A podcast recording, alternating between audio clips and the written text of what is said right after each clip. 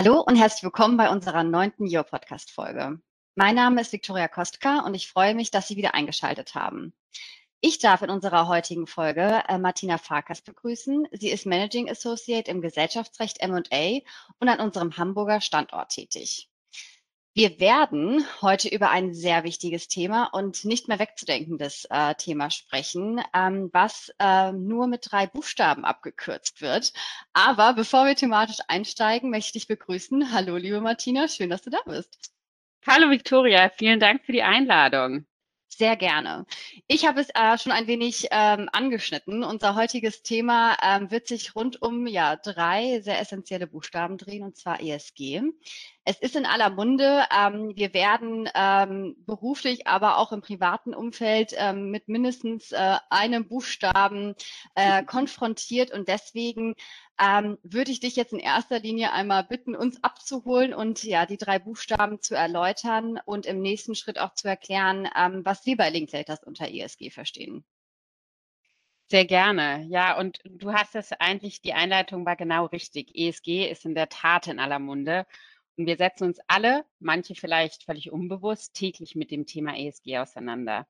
Ich finde, so ein Blick in die Tagesschau zeigt eigentlich, wie akut dieses Thema ist. Seien es die Brände in Griechenland und Kanada, Fridays for Future, mit einer Generation, die nach Veränderung strebt, nachhaltig konsumieren will und investieren will und vor allem aber politisches Tätigwerden fordert, aber mhm. auch die Currywurst in der VW-Kantine.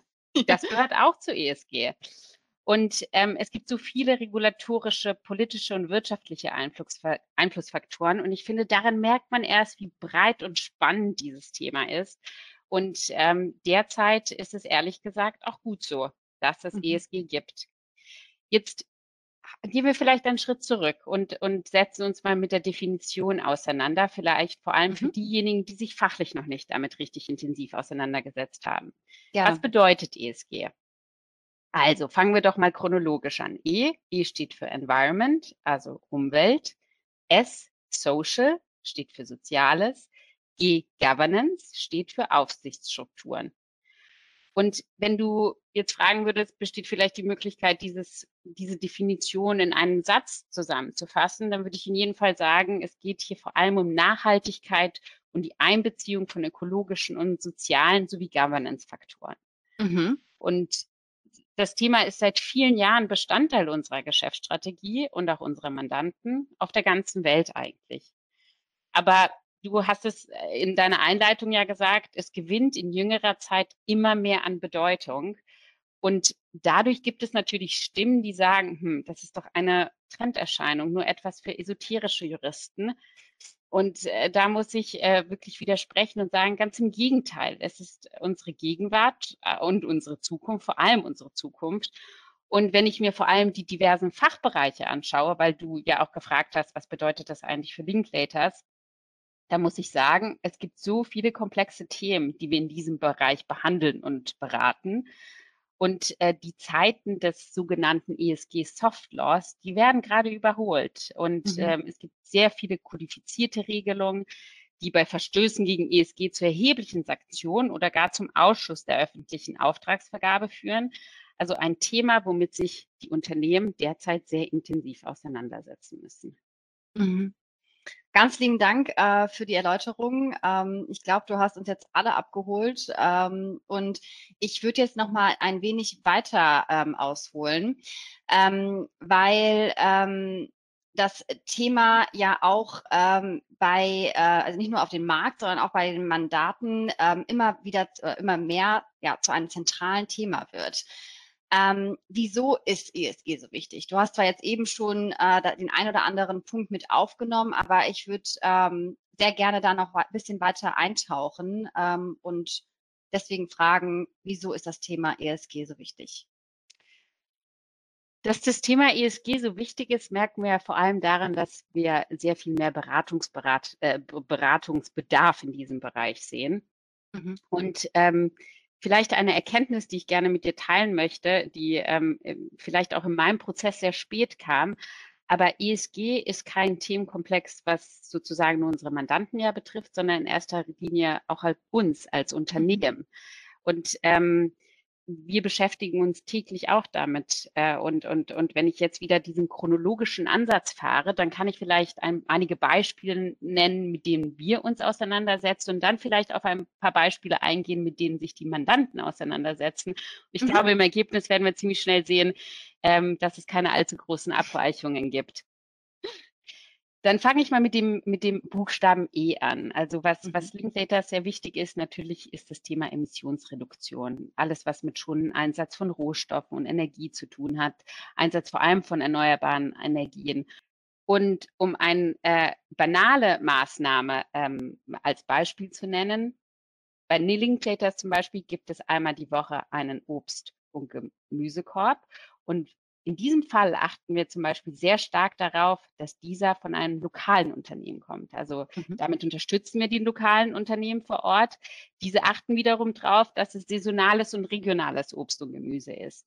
Und das führt natürlich auch zu einer Emissionsreduktion ohne allzu großen Aufwand, denn wir haben kurze Lieferwege und saisonale Produkte. Das empfinde ich immer als, als etwas, was wir wirklich fassen können und sehen können, okay, mit dieser kleinen Maßnahme führen wir auch was dazu bei. Absolut. Genau, und sowas. Und wie du sicherlich weißt, wir achten ja auch darauf, dass wir irgendwie recycelbare Materialien ähm, erwerben und dadurch wiederum führen wir zu einer Reduktion von Abfällen. Mhm. Also wir als Unternehmen setzen uns auch damit täglich auseinander. Dann gibt es mhm. natürlich auch Beispiele im Bereich des S. Also es erfasst ja alles, was mit Einhaltung von Arbeitssicherheit und Gesundheitsschutz am Arbeitsplatz zu tun hat, mhm. Chancengleichheit. Dann machen wir sehr viel Pro Bono-Arbeit. Wir fördern diverse Schulprojekte, also vor allem an Schulen, die mit weniger privilegierten Schülern arbeiten. Und das fällt bei uns alles unter den Begriff der Community Investment. Mhm. Aber auch im Bereich G äh, gibt es natürlich äh, Dinge, die wir verfolgen. Ähm, das, das erfasst vor allem ethisch vertretbare Unternehmensführung, Compliance, Diversity and Inclusion. Und ich glaube, vor allem bei Diversity and Inclusion ist es ein Thema, das du ähm, ich meine, im letzten Podcast in einem sehr schönen Interview mit Kahn besprochen hast. Also wie du genau. siehst, könnte ich dir zu jedem Buchstaben, äh, könntest du sicherlich nochmal einen Podcast produzieren. Aber kommen wir gerne äh, zu den Mandanten. Was beschäftigt eigentlich die Mandanten? Bei den Mandanten ist es, wenn ich wieder chronologisch bei dem ähm, Buchstaben E anfange, ist es vor allem alles, was mit Haftungsrisiken im Zusammenhang mit umweltrechtlichen Projekten zu tun hat und dadurch die Begleitung von daran anknüpfenden Rechtsstreitigkeiten, alles, was mit Climate Change zu tun hat, natürlich ein sehr akutes Thema. Also die zukunftsgerichtete Entwicklung von Energieversorgungs- und Erzeugungskonzepten.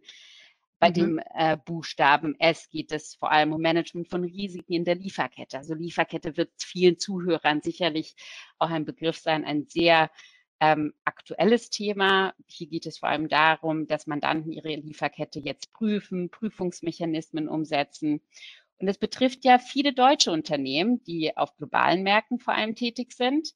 Ähm, zwar erst ab einer gewissen Größe, aber völlig unabhängig von ihrer Rechtsform. Das ist also ein Thema, womit wir uns in der Kanzlei sehr intensiv auseinandersetzen. Und dann bei dem Thema G, was beschäftigt dort die Mandanten? Da, da geht es vor allem um die Fragen der Vorstand- und Managervergütung, Erstellung von Verhaltenskodizes, Implementierung geeigneter Corporate Governance Strukturen, Korruption, also alles, was sozusagen um, um Organhaftungsthemen ähm, geht. Mhm. Und was wir auch sehen, es gibt natürlich Mandanten, ähm, die kommen und, und Beratungsbedarf für die Buchstaben E, S und G haben. Aber wir haben natürlich auch Mandanten, die per se einen, ähm, ich sage mal, einen nachhaltigen Purpose verfolgen, und Purpose ist auch so ein Inwort im ESG-Bereich, ähm, die haben vielleicht etwas weniger Bereich, äh, Beratungsbedarf äh, für die Buchstaben E und S, dafür vielleicht aber etwas mehr Beratungsbedarf für den Buchstaben G.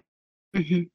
Das heißt, ähm, sowohl alle drei werden abgedeckt, als auch ähm, nur den ein oder anderen Buchstaben, ähm, wenn man jetzt ganz genau, ja, okay. also sehr unterschiedlich, was wir hören. Super. Ähm, wie ist denn äh, das Thema ESG bei uns eingebettet? Ähm, kann man sich das so vorstellen, dass es einen eigenen Fachbereich gibt, äh, der sich äh, rund um ESG aufgestellt hat? Oder ist das Thema fachbereichsübergreifend? Mhm. Wir haben seit mehreren Jahren ein globales und fachbereichsübergreifendes Team. Also das stellt man sich wie folgt vor. Du hast ja in den unterschiedlichen Fachbereichen Rechtsanwälte, die sich intensiver mit diesem Thema auseinandersetzen. Mhm. Und die gründen dann fachbereichsübergreifend ein Core-Team. Und in diesem Core-Team telefonieren wir uns ähm, in regelmäßigen Abständen zusammen und unterhalten uns über die sogenannten Hot Topics der mhm. Fachbereiche. Mhm. Das ist einmal auf nationaler Ebene. Was wir allerdings auch haben, ist eine solche Core-Truppe auf internationaler Ebene. Und mhm. was ich so spannend finde, ist, ähm, dass wenn wir uns eben mit den Kollegen aus dem Ausland ähm, unterhalten, dass wir sehen, wie weit sind die eigentlich bei mhm. ESG-Aspekten, vor allem rechtlich? Also was haben die bislang kodifiziert? Und der Mehrwert, den wir dadurch ähm, im, im Rahmen unserer Beratung ja vor allem liefern können, ist, wir hatten äh, zum Beispiel vor nicht allzu langer Zeit eine Anfrage eines Mandanten, eines, eines international tätigen Mandanten, der gefragt hat, Nachhaltigkeit ist wichtig für uns als Unternehmen. Aber was bedeutet das eigentlich für mich in der Rechtsabteilung? Was muss ich berücksichtigen? Und mhm. dann haben wir so eine Art Fortbildungsseminar vorbereitet und im Rahmen ähm, äh, dieses Seminares haben eben ähm, Rechtsabteilungsleiter aus Deutschland, aus Frankreich, aus den USA teilgenommen. Und mhm. dadurch, dass wir diesen internationalen Beratungs-Approach ähm, äh, äh, äh fahren, waren wir in der Lage, durch unsere internationale Erfahrung, die Mandanten ähm, Rückmeldung zu geben, gibt es eigentlich Lieferkettengesetz nur in Deutschland? Ist das auch etwas, was relevant ist für Frankreich, die Niederlande, Österreich? Also muss mhm. das eben in diesen Rechtsabteilungen auch berücksichtigt werden. Und damit ähm, gibt es diesen Komfort der Beratung aus einer Hand, was die Mandanten ja stets sehr schätzen. Absolut, ja. Das kann ich schon nachvollziehen. Ähm, wenn wir jetzt ähm, auf dich sozusagen äh, das, ähm, in den Fokus setzen, ähm, warum engagierst du dich denn in dem Bereich ESG? Gab es in den letzten Jahren irgendein Schlüsselerlebnis?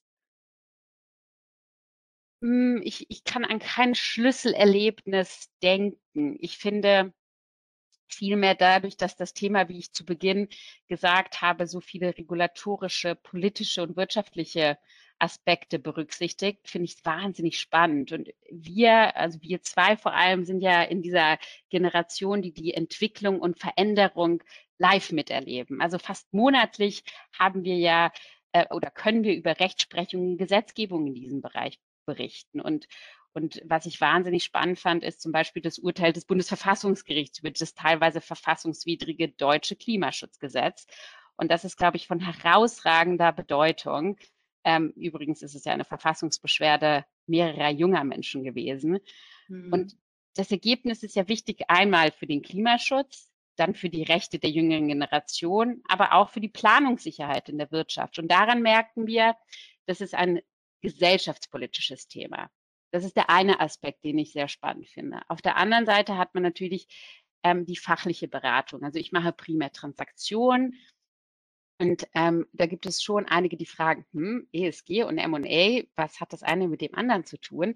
Mhm. Und ähm, viele sind überrascht, wenn man, wenn ich jetzt wieder mit einem Beispiel arbeiten kann. Also du hast einen Verkäufer, der möchte gern ein Zielunternehmen ähm, verkaufen und der Käufer, der kommt, der sagt natürlich, okay, dieses Zielunternehmen möchte ich kaufen, aber ich möchte von dir natürlich eine gewisse Garantie haben, dass das Unternehmen ähm, im Bereich Umwelt, Arbeitsrecht, Compliance etc ähm, ähm, keine unentdeckten äh, Risiken hat. Und mhm. da haben wir über die Jahre in den Verträgen zum Beispiel eine, eine Entwicklung gesehen, dass vor allem im Bereich Compliance, dass die Compliance-Garantie vor einigen Jahren viel kürzer war, dass diese jetzt viel detaillierter ist und dass man äh, in diesem Bereich ähm, auch viel mehr ähm, Verhandlungszeit sozusagen ähm, ähm, äh, verbringt, weil es einfach ein sehr, sehr wichtiges Thema ist für die mhm. Käufer. Ja, das bedeutet, wenn man jetzt äh, sozusagen nochmal deine ähm, Antworten zusammenfasst, bist du auch vor allem für ähm, vor allem transaktionsbezogene Entwicklung zuständig, was deine Aufgaben betrifft, aber auch ähm, äh, Seminare, die sozusagen ähm, ja äh, die beratend äh, dann für das Thema ähm, ja aufgesetzt werden. Ganz genau. Ja, also einmal äh, äh, erfassen wir alles das, was ähm, ESG-relevant ist im Rahmen einer Transaktion. Also ähm, mhm. wir setzen uns natürlich mit dem Mandanten vorher zusammen und sprechen das ESG-Thema auch rechtzeitig an, weil ähm, irgendwann wird es ein Thema und je früher das thematisiert wird, desto einfacher für den ganzen Prozess. Das ist sozusagen der transaktionsbegleitende Strang. Dann hast du aber auch diesen Fortbildungsbedarf, die wir ja mhm. mittlerweile mhm. sehr intensiv bei den Mandanten sehen. Also vor allem die Rechtsabteilungen, die sagen, das artet aus. Also im Rahmen von ESG gibt es so viele neue Entwicklungen und ähm, es ist so schwer zu fassen und, und, und vor allem in diesem Bereich sehen wir den Fortbildungsbedarf. Genau. Und, und in, dem, in diesem Rahmen bieten wir dann die entsprechenden Fortbildungsseminare an. Mhm. Okay. Äh, Martina, wir sind schon fast am Ende angekommen. Von daher würde ich dir die letzte Frage stellen. Und zwar ähm, hast du einen äh, Top-Tipp an unsere Zuhörerschaft, wie jede, jeder von uns einen Teil zu dem komplexen und ja doch so vielschichtigen Thema ESG beitragen kann? Tja, wenn ich mich auf einen Tipp äh, äh, fokussieren müsste jetzt, würde ich wahrscheinlich sagen, und das ist sicherlich ein Thema, was mich ja auch verärgert, ist ähm, die Einstellung Tropfen auf den heißen Stein. Ähm, wir schauen so oft auf die anderen Industrienationen und sagen, ach, solange die nichts ändern, bringt das auch nichts. Aber ich glaube, das mhm. ist ein falscher Ansatz. Und unser Lieferkettengesetz, was ich ja vorhin schon erwähnt habe, ähm, hat einen wesentlichen Einfluss daran, dass wir jetzt sagen können, das wird Auswirkungen haben, auch für die anderen Länder, mit denen wir zusammenarbeiten, von denen wir unsere Produkte beziehen. Die müssen sich jetzt auch kümmern und die dürfen mhm. keinen Wettbewerbsvorteil haben, wenn sie dies nicht tun. Ich finde diesen Kulturwechsel so wichtig und die Neuausrichtung, die wir eben gerade miterleben. Und ich wünsche mir, wenn, wenn du mich so fragst, irgendwie ganz salopp gesagt, dass die Plastiktüte schon bald ein No-Go ist. Ja, ja, da bin ich ganz bei dir, weil ja auch heutzutage mittlerweile es so viele Alternativen gibt, ne? Ähm, zu, ja, zu und den ganzen so Plastikverpackungen. Genau. Also ähm, von daher, da bin ich ganz bei dir. Ganz lieben Dank, Martina, für den wertvollen Tipp und auch vor allem für das informative und äh, ja sehr interessante Gespräch. Vielen Dank, liebe Viktoria. Wenn äh, Sie mehr über das Thema ESG wissen möchten, besuchen Sie uns gerne auf unserer Karriereseite oder auch auf unserer Website www.linklaters.de. Falls Sie Fragen oder Anmerkungen haben, freuen wir uns äh, über eine E-Mail. Schreiben Sie uns gerne an recruitment.germany@linklaters.com. Schön, dass Sie wieder bei der heutigen Folge mit dabei waren. Ich würde sagen, bis zum nächsten Mal. Machen Sie es gut. Tschüss.